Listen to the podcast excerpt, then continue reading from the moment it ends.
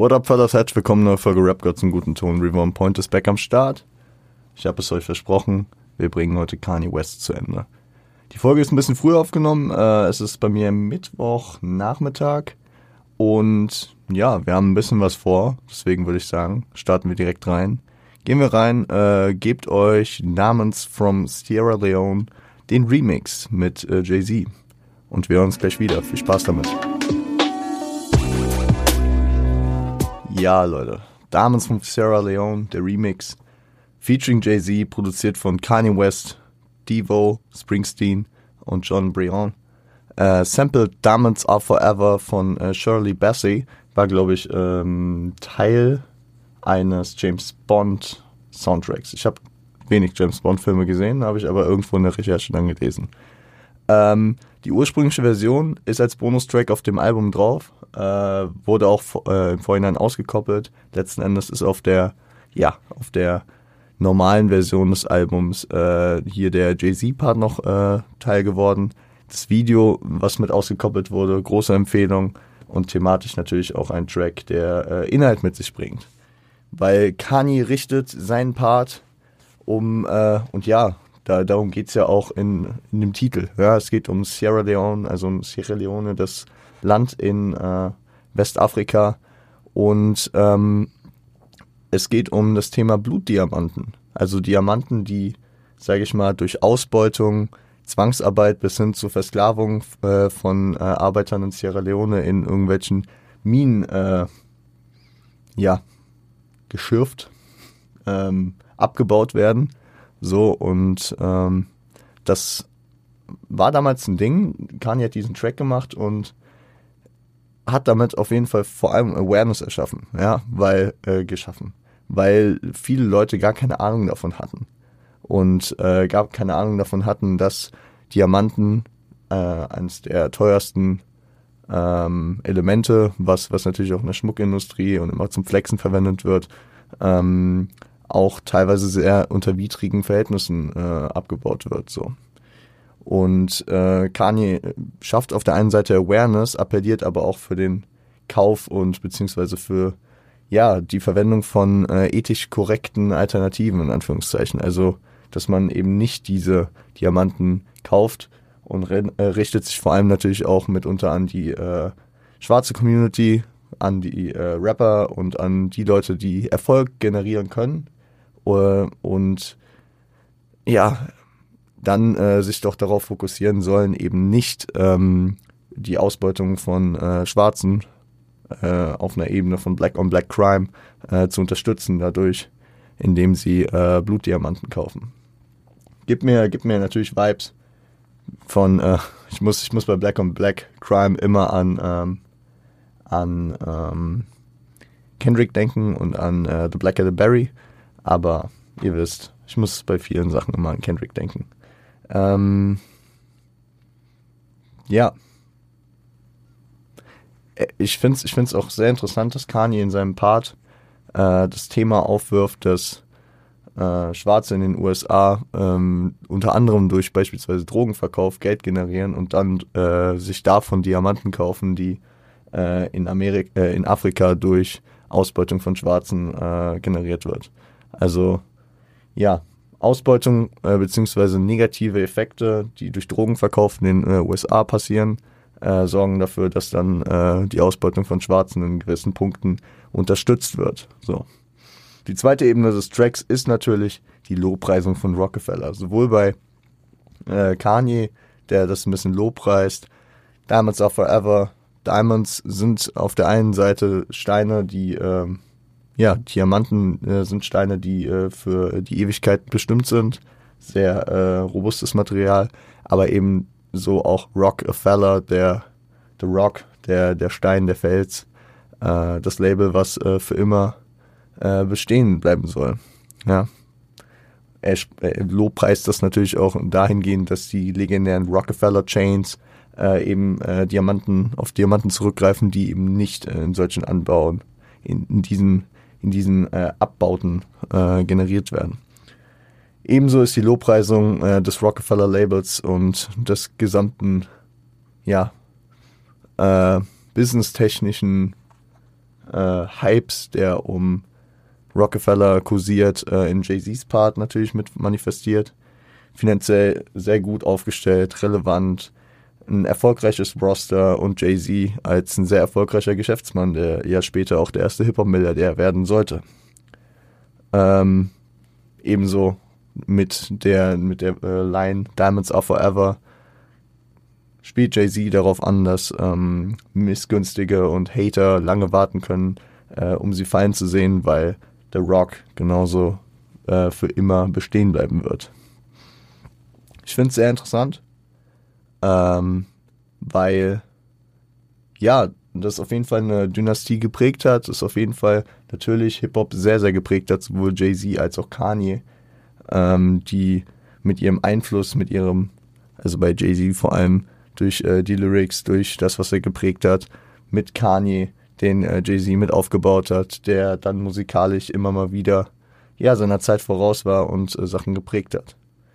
Äh, in der Hook finde ich es auch äh, einen coolen Shoutout, eine coole Anlehnung, dass ähm, Kanye neben der Einbindung des Samples auch auf das ikonische Forever, Forever, Ever, Forever, Ever aus äh, Outcasts legendären Miss Jackson Track äh, zurückgreift. Was das äh, alles nochmal so ein bisschen untermauert, aber auch so ein bisschen das Augenzwinkern, äh, was wir von Kanye kennen, auch in ein düsteres Thema mit reinbringt. Ähm, ich mache ja gern Quervergleiche an was mich äh, Parts erinnern, beziehungsweise wo ich äh, Parallelen zwischen Parts sehe. Äh, dieser Part war natürlich früher, aber äh, ich habe das Gefühl, wenn ich äh, damals von Sarah Leone den Part von äh, Jay-Z höre, dass ich äh, den wiederfinde, wenn ich mir Pound Cake, äh, das Outro von äh, Drakes Album ähm, Nothing Was the Same äh, anhöre und da mir den Jay-Z-Part gebe. Aber Jay-Z hat an vielen Stellen äh, natürlich immer wieder Parts gekickt, wie gut es bei ihm läuft und was er für ein Businessman ist. Ne? Uh, he's not just a businessman, he's a businessman. So let him do his business, man. Uh, ja, sehr, sehr natürlich äh, Lines zum Angeben, Lines zum Flexen, aber der Erfolg gibt den Jungs recht und vor allem natürlich Jay-Z mit seinem kommerziellen Erfolg.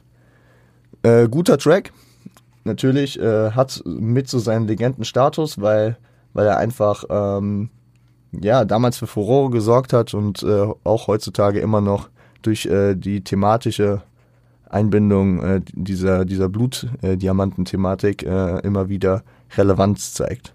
Und das, äh, ich finde, der Track äh, spiegelt relativ gut Kanyes damaligen Ansatz immer wieder, äh, dass er inhaltlich wichtige Themen thematisiert, gleichzeitig aber auch seinen Erfolg und sein, äh, sein Hype und die musikalische Komponente natürlich immer äh, mit im Fokus hat und das alles zusammenbringt.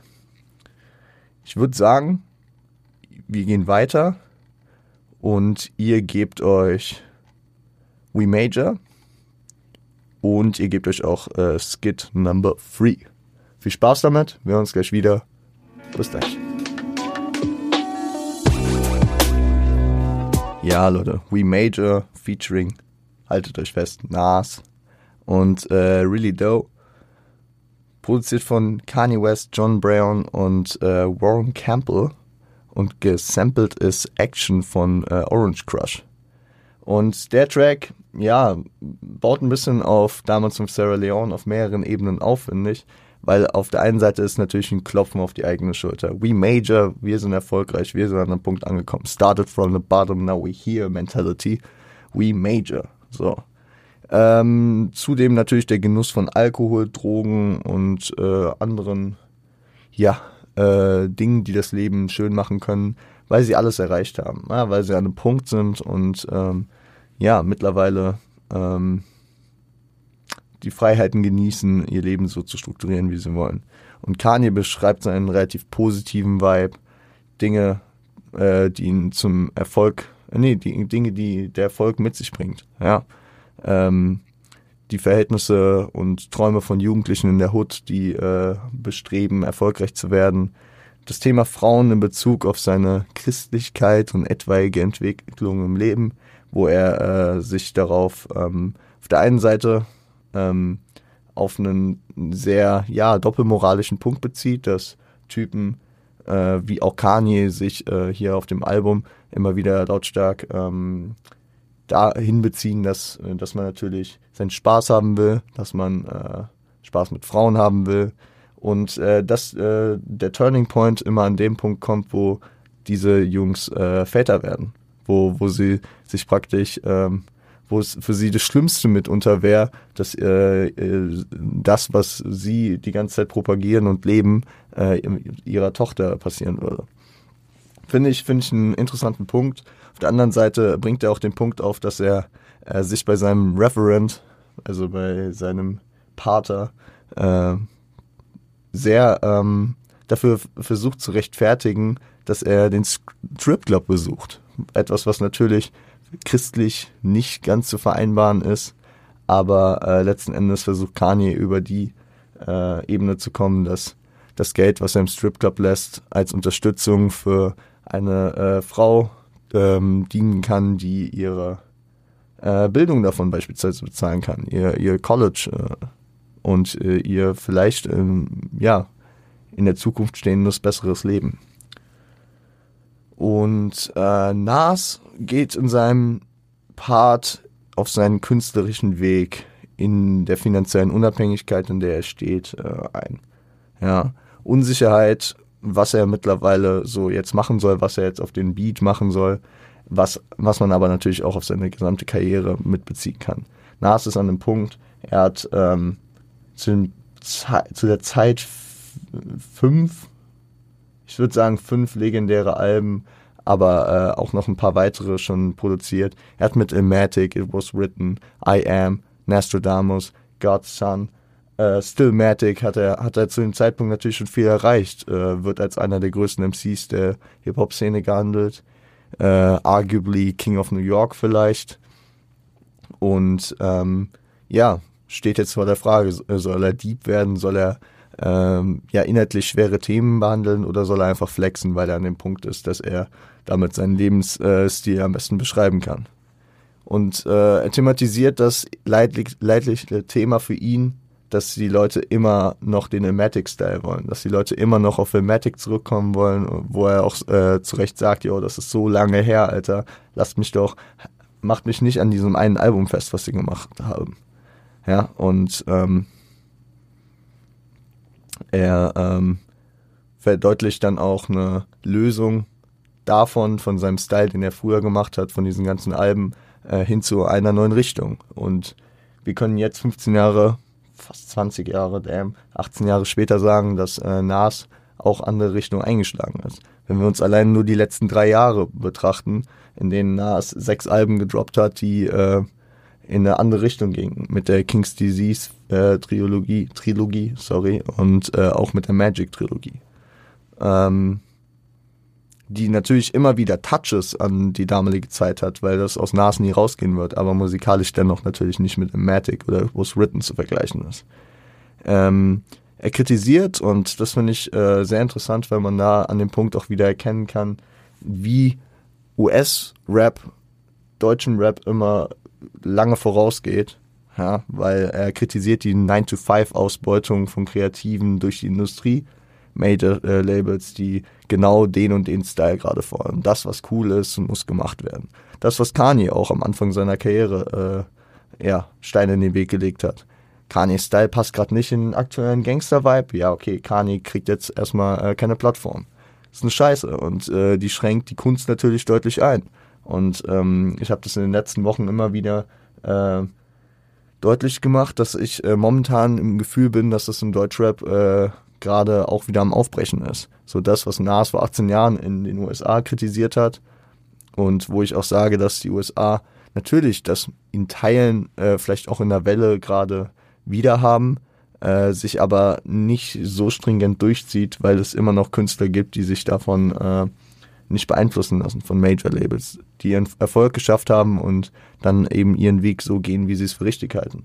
Ob es ein Kendrick ist, ob es ein J. Cole ist, ob es äh, verschiedenste Künstler sind, größer wie kleiner, die ähm, sich nicht an ähm, den aktuellen Style beziehungsweise an irgendwelche Vorgaben von äh, der Industrie halten oder halten müssen, weil die Majors vielleicht auch gelernt haben, okay, es gibt gewisse Künstler, wo wir uns da einfach aushalten, weil es funktioniert so, wie sie es machen.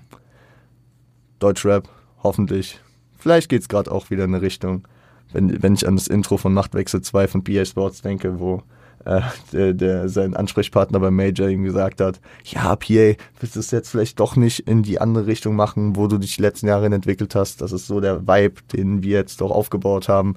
Und PA einfach drauf scheißt und ein äh, 35 Minuten hartes Street-Rap-Tape bringt, äh, wo er äh, viel am Dissen ist und jetzt auch äh, bereit ist, mit äh, Sachen wie Flaregate, mit Sachen wie für immer einfach mal wieder zu dissen.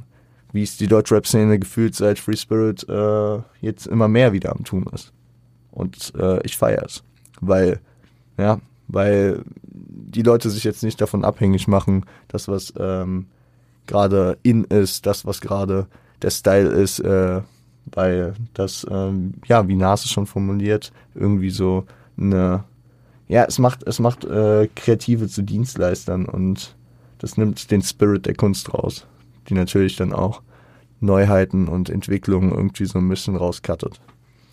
Und äh, er streift auch seine Legacy, äh, das, was kaum jemand erreicht hat, wie gesagt, mit Amatic, für viele Leute immer so ein, so ein äh, Call, auf den man sich festlegen kann für das beste Rap-Album aller Zeiten.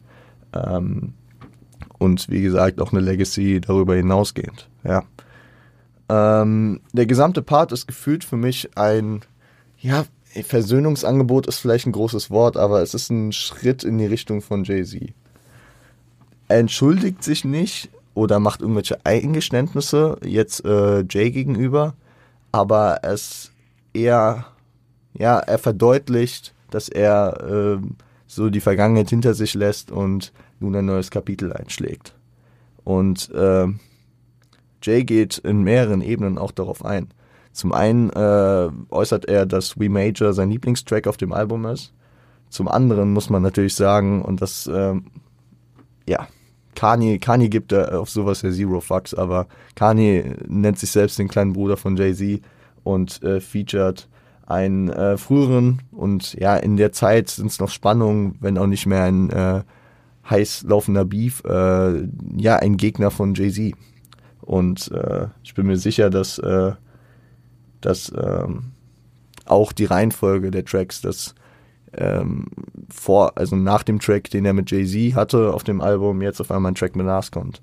Im gleichen Zeitrahmen, ähm, 2005, kam es dann auch zu einer Aussprache zwischen den beiden, zwischen Jay und Nas und zu einem, äh, zu äh, einer gemeinsamen Show. Ja, kann ich euch, ähm, ja, könnt ihr auf YouTube einfach so ein bisschen äh, Beef History, Nas Jay-Z äh, durchgehen, was da alles durchgegangen ist. Wir können auch gerne mal über den Beef eine Folge machen, äh, wenn es dann inhaltlich mal passt. Beziehungsweise, wenn ihr Bock habt, einfach auf eine losgelöste Folge, dann könnt ihr äh, da gerne was äh, mal Feedback zu geben.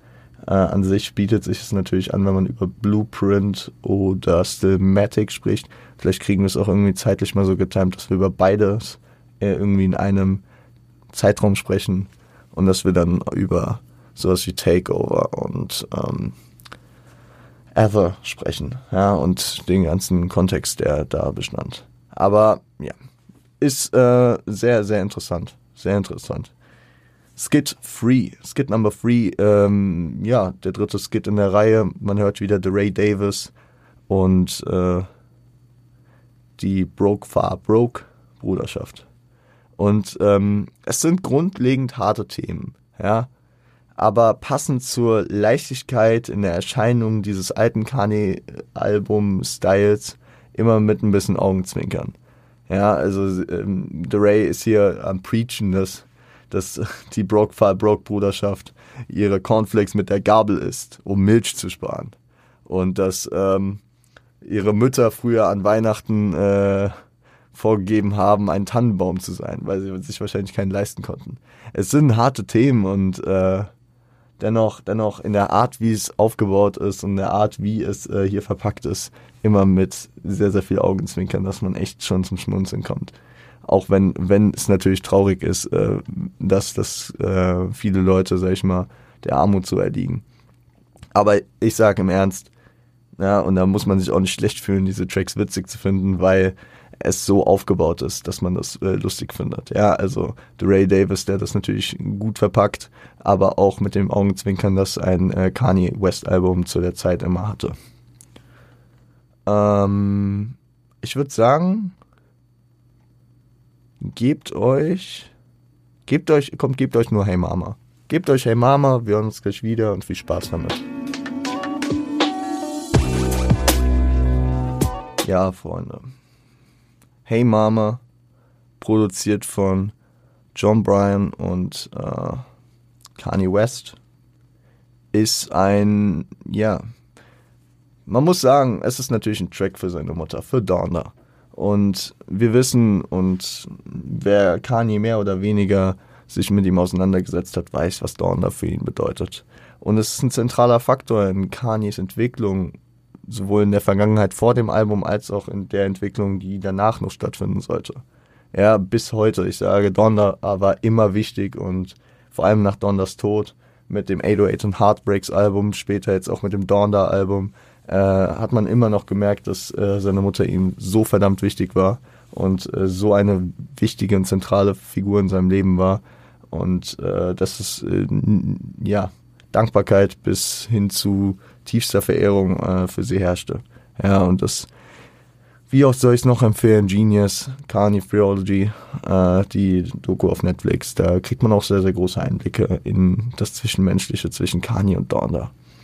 Ähm, und er spricht hier auch darüber, dass sie ihn immer supportet hat und ihm immer alles ermöglicht hat, dass er sie ja immer noch nur stolz machen will und ihr etwas zurückgeben will, dass er zurück in die Schule gehen will, wieder, sag ich mal, was für seine Bildung tun will, besser gesagt wahrscheinlich ins College, ja, was Kanye ja abgebrochen hat und was natürlich das ganze College Dropout, Late Registration Thema äh, großteilig auch umfasst. Jetzt ähm, für die, die es nicht wissen, warum Donda wahrscheinlich für ihn so so ein äh, Aufhänger für das ganze Bildung und äh, Studiumsthema ist, weil äh, Donda selbst ähm, Teil des Bildungssystems ist, in, dem, in der Form, dass sie Professorin äh, für, ich meine, Englisch, englische Literatur, Englisch, ich, ich bin mir nicht ganz sicher. Aber sie, äh, sie war auf jeden Fall Professorin an der Uni. So, und deswegen ähm, ist das natürlich so ein Ding, wenn du sehr, sehr viel von deiner Mutter hältst und deine Mutter stolz machen willst und dann mit einem Studienabbruch komplett gegen diesen Weg deiner Mutter gehst, dann ist es natürlich äh, etwas, wo du vielleicht dran zu nagen hast. Auch wenn man sagen muss, dass Dawn äh, ihn auch darin supportet hat und ihn immer da supportet hat, ihm seine Musikkarriere immer ermöglicht hat und auch im Nachhinein äh, das erkannt hat, dass Kanye vielleicht dann doch äh, nicht der Mann ist, der sein Studium durchzieht, sondern eher den kreativen Weg suchen sollte.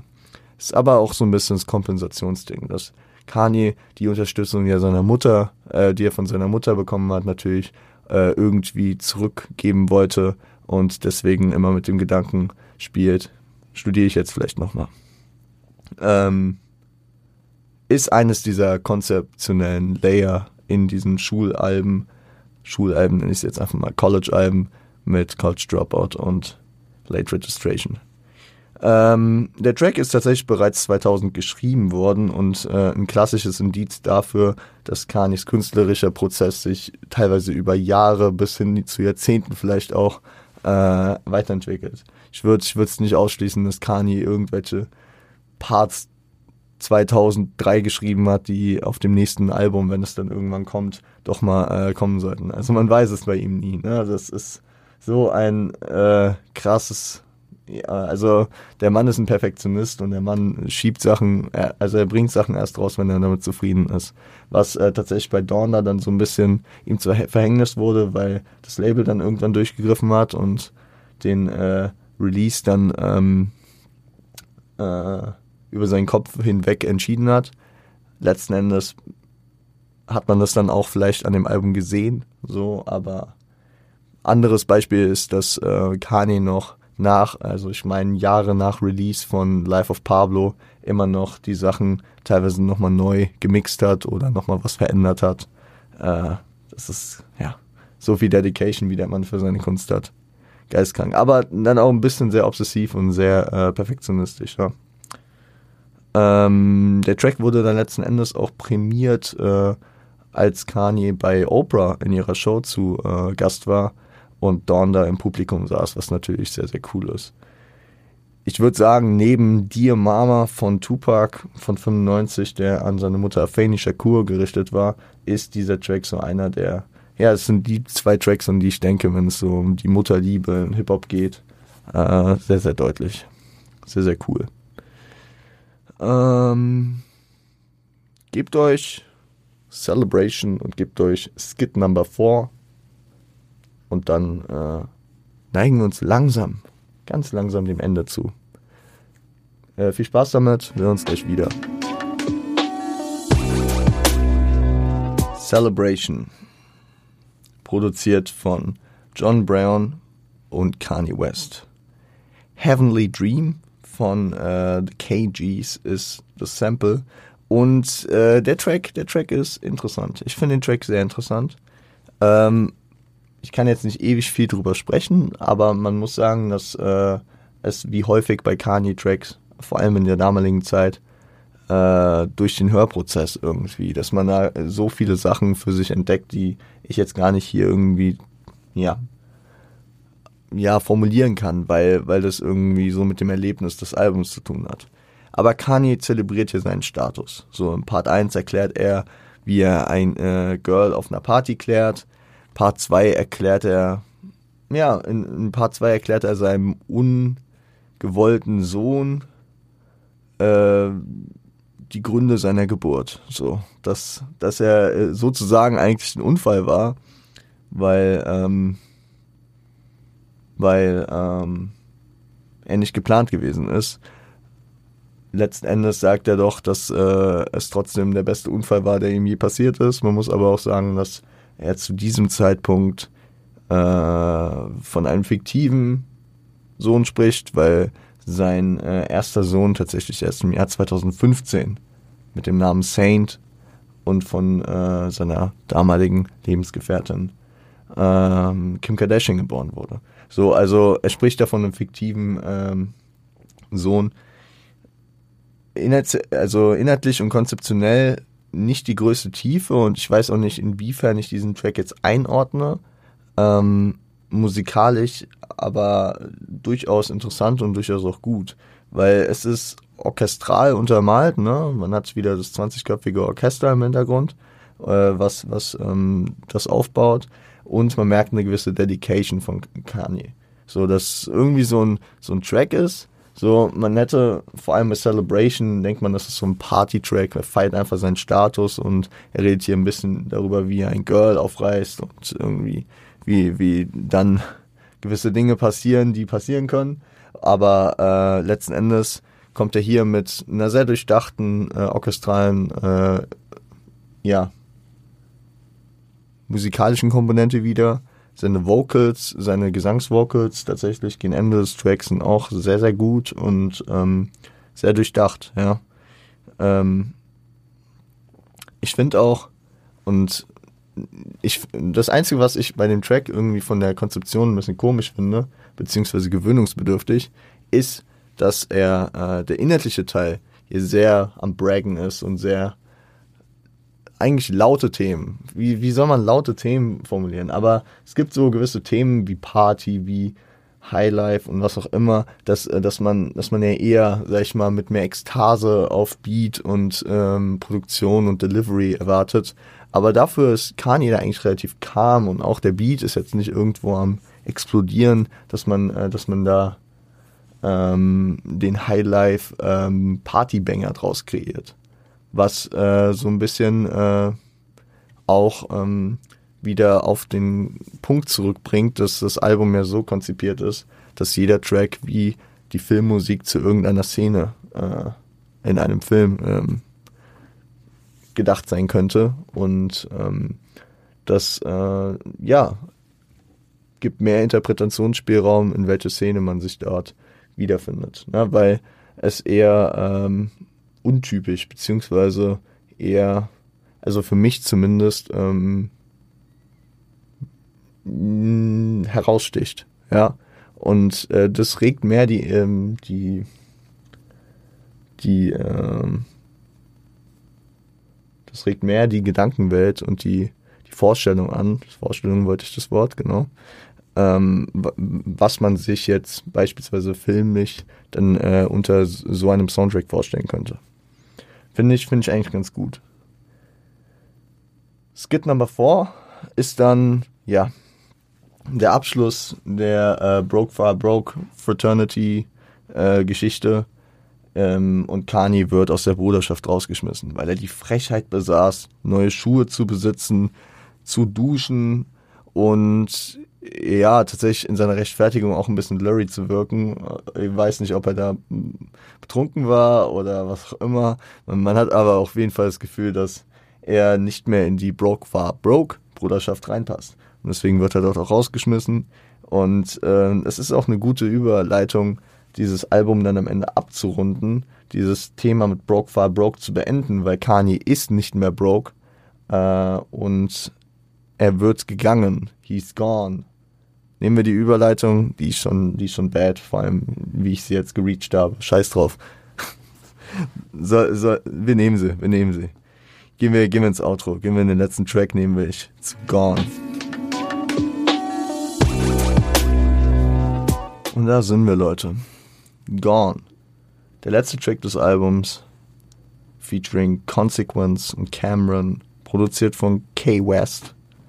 Und Sample zum einen ein 80s Classic, würde ich sagen, ist ein 80s, ne? Müssten 80s sein. The Show von Dagi Fresh and the Fresh äh, The Get Fresh Crew featuring Slick Rick. Das, also ich verbinde es auf jeden Fall mit 80s, wenn ich die Namen Dougie Fresh und Slick Rick höre. Ähm, ebenso ist It's Too Late von äh, Otis Redding äh, gesampelt. Otis Redding immer mal wieder als äh, Sample für Kanye hergehalten und das, ähm, ja, von der Art des Einsatzes könnte man es auf dem Album am ehesten vielleicht äh, vom, Sample, vom Sample mit äh, Gold Digger ver, ähm, vergleichen. Aber wenn man, wenn man die, die, den besten Vergleich will, dann geht man am besten zu dem Track Otis von Watch the Throne, wie wieder die Vocals als Adlibs immer eingebunden werden.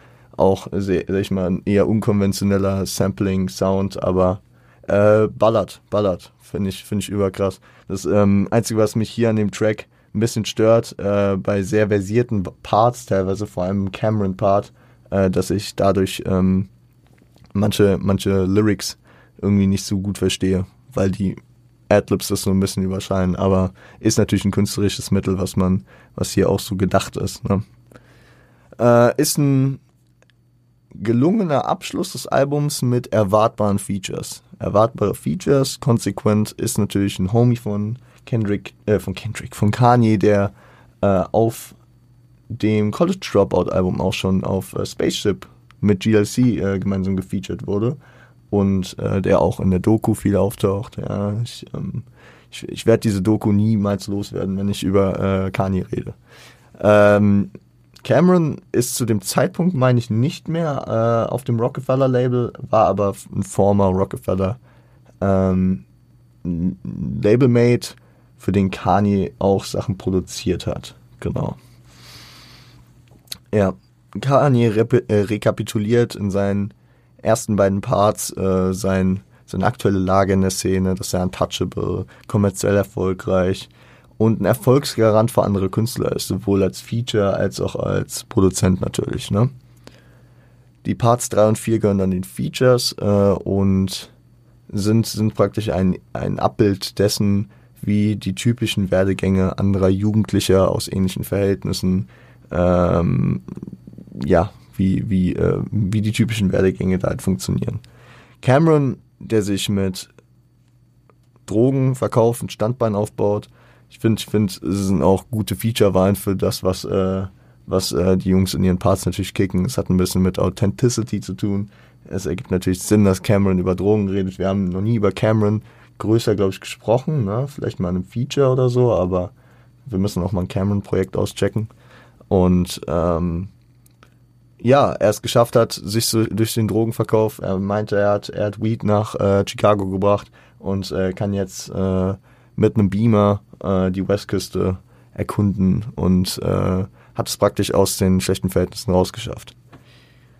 Ähm, Consequence ähm, beschreibt eher so die negative, die negativen Möglichkeiten, der praktisch auch aus den schlechten Verhältnissen kommt und sich äh, in seinem Leben dem Alkohol hingibt und durch unglückliche Fügungen, die aus seinen Verhältnissen und aus den Umständen, die der Alkohol dann natürlich vielleicht auch nochmal verstärkt, ähm, mit sich bringen, äh, letzten Endes im Knast landet. Ja, und das sind so, ich habe so das Gefühl, Kanye hat das so konzipiert, dass die beiden hier praktisch das, das mögliche High, aber das auch das mögliche Low mit abbilden sollen, bevor er dann im fünften Part sein äh, finales Resümee zieht. Ich muss auch sagen, ab dem vierten Part von ähm, Consequence und der fünfte Part äh, ändert sich das äh, musikalische auch nochmal. Ich meine, die Otis ähm, Vocals äh, gehen zurück und ja, sehr starke, sehr starke, sehr starke Lyrics. Wo ich, wo ich bei Camerons Part durch seine Art zu rappen äh, und vor allem auch durch die Adlibs dann immer so ein bisschen Probleme hatte zu folgen, feiere ich einfach diese cleane äh, Lyricist-Arbeit von äh, Consequence in seinem Part. Also wirklich ein sehr starker MC, äh, der auch viel zu wenig Liebe über seine Karriere, glaube ich, bekommen hat auch von mir, ich mache mich davon nicht frei. So ist für mich immer der Guy auf den Kanye-Alben, der gut abliefert, aber äh, muss ich auch mal mehr abchecken, was er sonst so gemacht hat. Ähm, Kanye gibt dann im Part 5 sein finales Resümee zum Album, seine letzten Worte, um äh, das ganze Projekt abzuschließen wo er äh, nochmal seinen Status manifestiert und es wird auch nochmal ein bisschen deutlicher und es wird auch nochmal ein bisschen konzeptionell eingewoben, warum er die ganze Zeit seinen Status manifestiert, den er ja sehr deutlich hat. Ja. Ähm, er beschreibt auch, dass er jederzeit die Möglichkeit hat, zurückzutreten. So. Und er beendet, und in dieser Line kann man nochmal viel mit reininterpretieren, mit They said, sorry, Mr. West is gone. Ähm, welche Interpretationsansätze habe ich dafür? Äh, das Ende des Albums, ja. Wir hatten am Anfang, das Intro war Wake Up Mr. West, wo Kanye sich äh, schlafend wieder in äh, wieder im College wiederfindet. So. Und jetzt ist Mr. West weg. So. Mr. West, der so angesprochen wurde, nur im College, äh, zumindest im Umgang hier mit den Alben bislang. Äh, und jetzt am Ende weg ist. Das Album äh, findet hier seinen konzeptionellen Abschluss und äh, auch sein College-Engagement findet hier seinen äh, konzeptionellen Abschluss. Die Late Registration war so sein letzter Versuch, sich dem College nochmal anzunähern. Vielleicht hat er äh, durch seinen finanziellen Erfolg, durch seine Karriere nun äh, geblickt, dass er nicht mehr das College besuchen wird, beziehungsweise er hat das Thema und alle Themen, die äh, er damit nochmal deutlich machen wollte, die Kritik, die er daran äußern wollte, hier zu einem Ende gebracht und ähm, wird es in der Form nur noch weiterziehen, dass sein nächstes Album Gradiation heißen wird. Also, dass er seinen Abschluss gefunden hat. Ja, sein, sein Studienabschluss. Ähm, vielleicht auch wieder rein zu interpretieren, dass er ebenso das Ende seines konventionellen Styles, den er bislang gefahren ist, damit findet, weil Gradiation, um das vorwegzugreifen, sag ich mal, sich ein bisschen von dem gewöhnlichen Hip-Hop, den wir kennen, emanzipiert. Und auch wenn Kanye seine eigenen Elemente wie orchestrale Produktion oder äh, verschiedene Samples, seinen eigenen Produktionsstil immer äh, auf seine Alben auch schon mit The College Dropout und Late Registration gezogen hat, findet er Upgradation, sag ich mal, eine kleine Emanzipation davon nochmal und geht, geht nochmal einen anderen Weg. Er hat praktisch seinen Abschluss geschafft, vielleicht auch in der, in der, im College, in der, in der in der Schule des Hip-Hops, ja, hat ähm, seinen Abschluss in dessen gemacht und äh, geht dann auf die eigene Forschung, wenn man es wenn man in der Wissenschaft äh, beziehen wollen würde oder in seinen ganz eigenen Weg dann halt. Nachdem er in den festgefahrenen Formen des Hip-Hops versucht hat zu koexistieren. Interpretationsansatz, ne? Wie gesagt, das kann ich, das vielleicht check dir meinen, check dir meinen Point, mein Guess aber vielleicht äh, gehe ich auch viel zu weit damit. Das mögliche Retirement in zuk äh, zukünftiger Voraussicht äh, ist auch eine Möglichkeit, ne? dass er hier von einer zukünftigen, per, per, per, von einem zukünftigen Zeitpunkt spricht, wo die Hip-Hop-Szene ihn ja immer noch braucht, um äh, sich an ihm hochzuziehen. Er letzten Endes dann aber plötzlich einfach weg ist, so. Und äh, die Hip-Hop-Szene ohne ihn hinterlässt. Kann ich jetzt so retrospektiv natürlich sagen, ist jetzt nicht so passiert. Wir haben Kanye bis heute immer noch.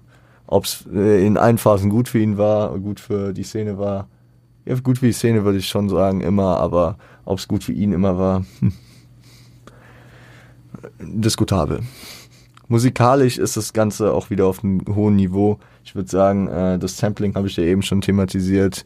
Die, dieser Switch, der sich dann ab dem vierten Part auch so ein bisschen durchzieht, ähm, nehmen wir einfach als Überleitung zum Fazit.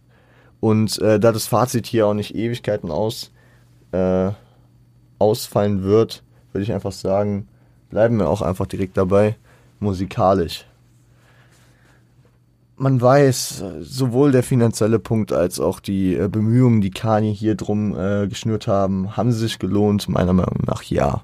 Kanye schafft es hier mit 19 Tracks verschiedene Vibes zu kreieren und dieses, äh, wo wir auch den konzeptionellen Punkt gleich äh, wiederfinden, diese, diese einzelnen, sehr unabhängigen Szenen voneinander darzustellen.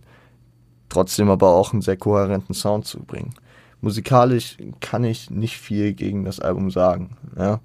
Äh, Kanye schafft es hier äh, natürlich äh, primär durch seine eigene Arbeit, aber auch durch ähm, Leute, die er sich dazu holt, ja, vor allem John Brown und das äh, 20-köpfige äh, Orchester, ähm, einen sehr einzigartigen Sound zu machen, der und entwickelt, sage ich jetzt, äh, benutze ich das Wort, ich benutze das Wort entwickelt, sich nochmal wirklich davon weiterentwickelt hat, was er auf College Dropout gemacht hat, ohne College Dropout irgendwie jetzt äh, herabsenken zu wollen. College Dropout ist ein sehr geil produziertes Album, hat Produktionen, die ich weit über Late Registration sehe, aber äh, man sieht einfach eine Entwicklung in dem Ansatz, den Kanye zumindest gefahren ist.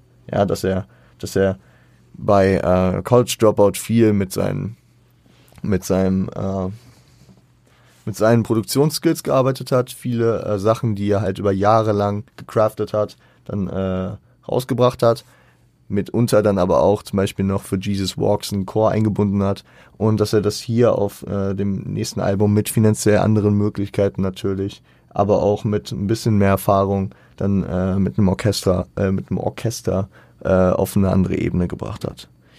Musikalisch gefällt das Album mir auf jeden Fall gut. So.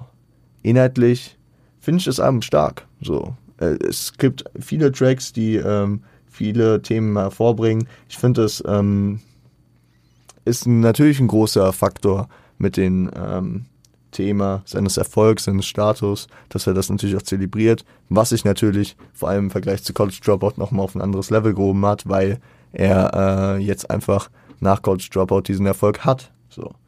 Ähm, und ich würde sagen, im, im Rahmen dieser Besprechung hier fällt es deswegen ein bisschen ab.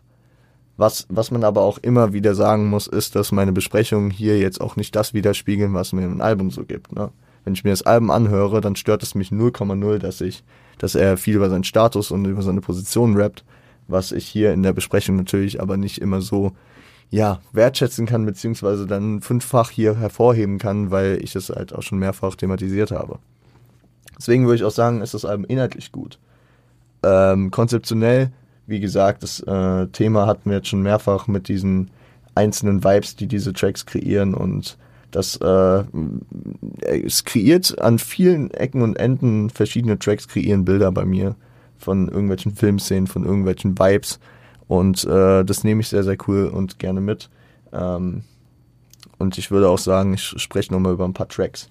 Und das ist das Ding, und da geht es bei College Dropout ebenso wie bei Late Registration darauf hinaus, dass das Album nicht voll, also 19 Banger hat, 19 All-Time Classics für mich. So.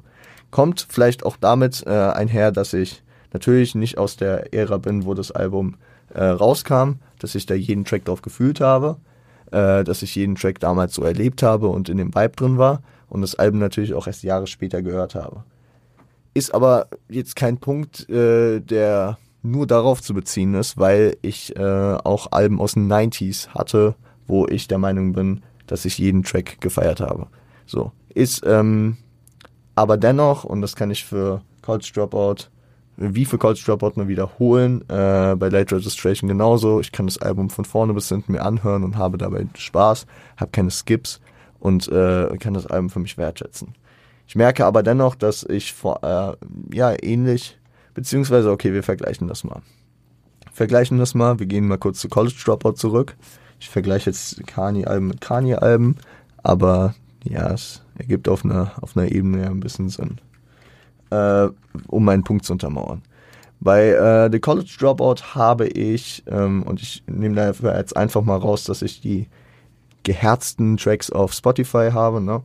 ähm, habe ich mit We Don't Care, mit All Falls Down, mit Spaceship, Jesus Walks, Never Let Me Down, Slow Jams, uh, Two Words, Through the Wire und Family Business äh, schon einige Tracks gepickt. Ne? Das sind neun Tracks. Neun Tracks von 21. Und äh, ich merke aber, wenn mich, und das könnt ihr äh, auch erkennen, wenn ihr die, wenn ihr die, die Tracklist aufmacht, dass da vor allem in der Mitte relativ wenig ist für mich. Also ich finde diese Alben, und das liegt natürlich auch an der Zeit, in der sie rauskamen und an dem Künstler, der Kanye ist, dass, äh, dass die Alben äh, dann schon wieder Stretches haben, wo, wo sie nicht unbedingt so für mich die absoluten Banger produzieren. Was aber auch nicht notwendig ist, weil das Album in sich so kohärent ist, dass ich es mir im Gesamten gerne anhöre. Wenn wir Late Registration betrachten, ist äh, Diamonds from Sierra Leone der einzige Track äh, mit einer zweistelligen äh, Platzierungsnummer, der äh, bei mir noch in einer äh, Playlist erscheint. Und ich sag mal so, das Album ist äh, mit Bangern gestartet, mit äh, Heard 'em Say, mit Touch the Sky, mit Gold Digger, was ein Stretch ist, der geisteskrank ist. Ähm, und auch mit äh, Drive Slow, My Way Home und äh, Roses, die ich äh, noch in die Playlist gepickt habe. Aber letzten Endes danach eher so äh, für, für eine Album-Listening-Sessions cool ist, aber nicht für die Longevity von einzelnen Tracks. Kein Problem, das ist kein Kritikpunkt, da ich sage, das Album ist deswegen schlecht. Ich will es nur einordnen, wie diese, wie diese Alben für mich funktionieren und auch im, sag ich mal, im weiteren Verlauf funktionieren. Ja. Ich komme bestimmt ähm, ein bis zweimal im Jahr dazu zurück und sage mir, ich gebe mir jetzt College Dropout und höre mir dann das ganze Album an und habe auch Spaß an jedem Track. Aber ähm, nicht jeder Track funktioniert für mich wie ein Banger, den ich in meine Playlist putte. Alles gut. Das ist äh, ein sehr starkes Album. Das klingt jetzt irgendwie so voll negativ, als würde ich das äh, irgendwie als Kritikpunkt, als Negative reinziehen. Nee, ich will es einfach nur erklären, wie es für mich ist. ähm, ein starkes Album. Ich äh, hatte auch Bock, äh, mit euch darüber zu sprechen.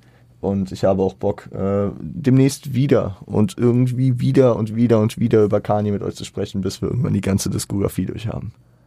Ich würde sagen, äh, the time is small bei mir, aber wir sind auch fertig ich muss echt mal langsam mein Deutsch wieder in den Griff kriegen und diese ganzen Anglizismen rauswerfen. Äh, habt ein schönes Wochenende. Am Montag gibt es ein Do You Remember zum Oktober. Wenn die Folge heute, rauskommt, sollte jetzt aber auch wirklich Asphalt Massacre 4 droppen. Bin ich natürlich sehr gespannt drauf. Und äh, passt auf euch auf. Habt ein schönes Wochenende. Stay strapped und seid lieb zueinander.